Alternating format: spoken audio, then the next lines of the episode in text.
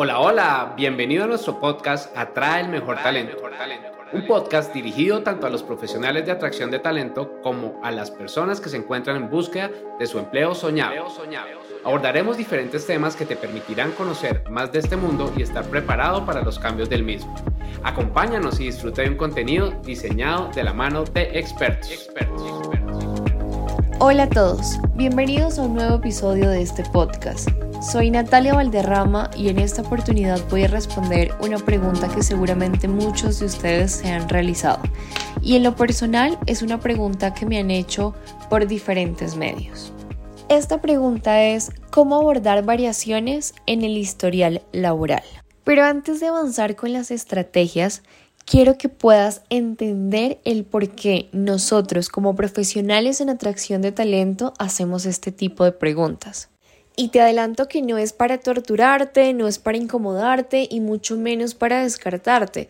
Estas preguntas tienen como único objetivo obtener contexto, un contexto que hace falta en la hoja de vida, en el perfil de LinkedIn, en la información de la postulación, a través de la página.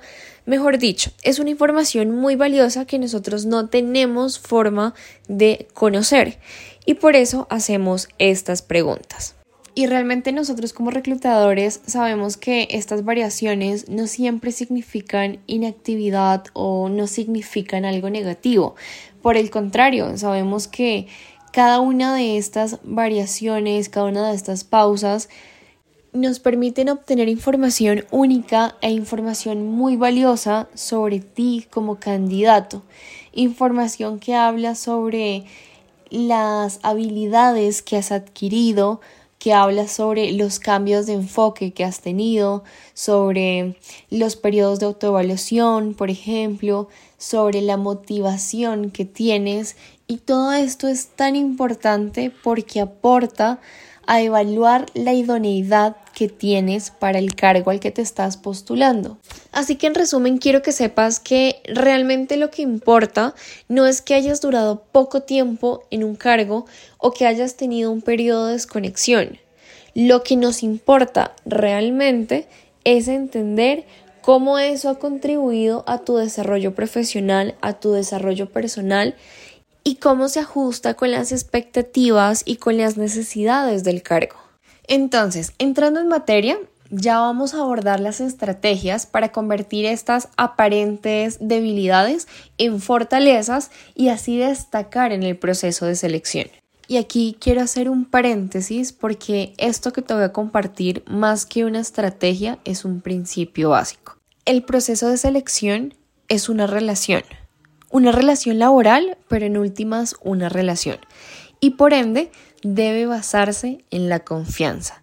Así que siempre, siempre sé absolutamente transparente. No ocultes ni intentes maquillar la información. Por el contrario, aprovecha la oportunidad para construir una relación profesional sólida, una, una relación profesional madura, honesta. Y ahora sí, partiendo de la transparencia y la honestidad, quiero compartirte la primera estrategia. Si has tenido un periodo en el que no has estado vinculado al mundo laboral, aprovecha para enfatizar en el aprendizaje continuo. Menciona los cursos, menciona las certificaciones, los proyectos personales, menciona los conocimientos adquiridos que han contribuido a tu desarrollo profesional. Por otro lado, si has tenido una experiencia laboral de corta duración, comparte las razones reales por las cuales el tiempo ha sido corto, pero no te quedes en el tiempo, ni dejes que esto te juegue en contra. Aprovecha la oportunidad para resaltar las habilidades que adquiriste durante esa experiencia. Enumera los retos a los que te enfrentaste, los resultados que obtuviste, los logros que alcanzaste y muestra a la persona con la que estés conversando en ese proceso de selección cómo las habilidades que pudiste adquirir en ese corto tiempo son transferibles y las puedes migrar para el nuevo reto al que te estás postulando. Hazle entender que ese conocimiento es relevante para aportar a su organización. Si has estado desvinculado del mundo laboral aprovecha para compartir algún proyecto personal, algún emprendimiento, algo en lo que has estado trabajando, pero siempre debes recordar que todo lo que digas en una entrevista de trabajo debes poder comprobarlo durante el mismo proceso de selección y sobre todo cuando ingreses a ocupar ese cargo. Y otra estrategia también muy útil en caso de que hayas durado poco tiempo en un cargo, pero hayas salido en buenos términos y mantengas un buen networking, esto puede resultar bastante atractivo para el futuro empleador. Y también puede llegar a aplicar en caso de que hayas estado desconectado del mundo laboral. Si tienes una red de contactos que soporte tu formación, que soporte tus habilidades, tu participación en proyectos, en eventos, esto también va a jugar a favor.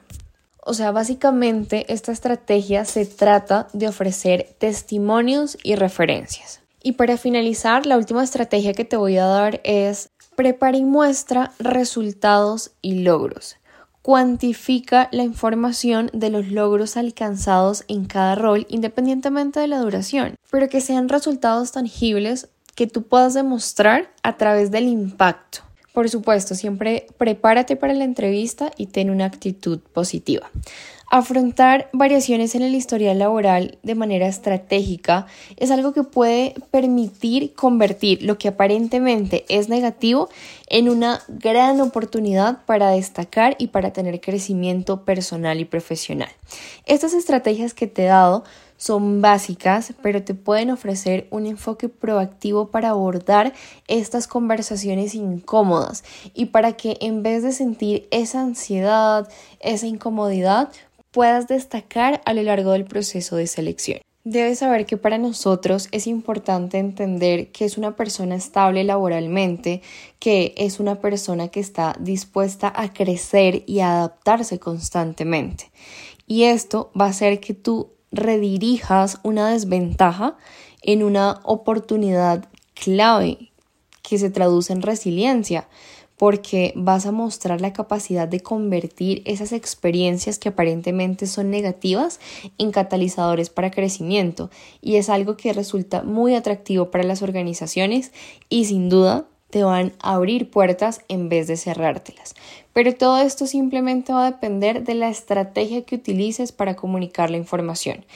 En últimas, la información es la misma, no se alteran los datos, no se alteran los tiempos, no se maquilla la información, simplemente se comunica de otra forma, una forma que resulta bastante ganadora durante un proceso de selección. Recuerda que cada experiencia cuenta como una historia única y una historia muy valiosa. Y a los reclutadores no nos importa qué hiciste o cuánto tiempo estuviste en un trabajo anterior. Lo que realmente nos importa es cómo has crecido y cómo has aprendido en cada paso del proceso. Espero que estas estrategias te sean de ayuda para afrontar tu próximo reto profesional y hasta un próximo episodio. Es todo por hoy. Gracias por acompañarnos en este episodio. Recuerda seguirnos en nuestras redes sociales y aprovechar el contenido que tenemos para ti. Atraer y retener el mejor talento es la mejor inversión para tu compañía.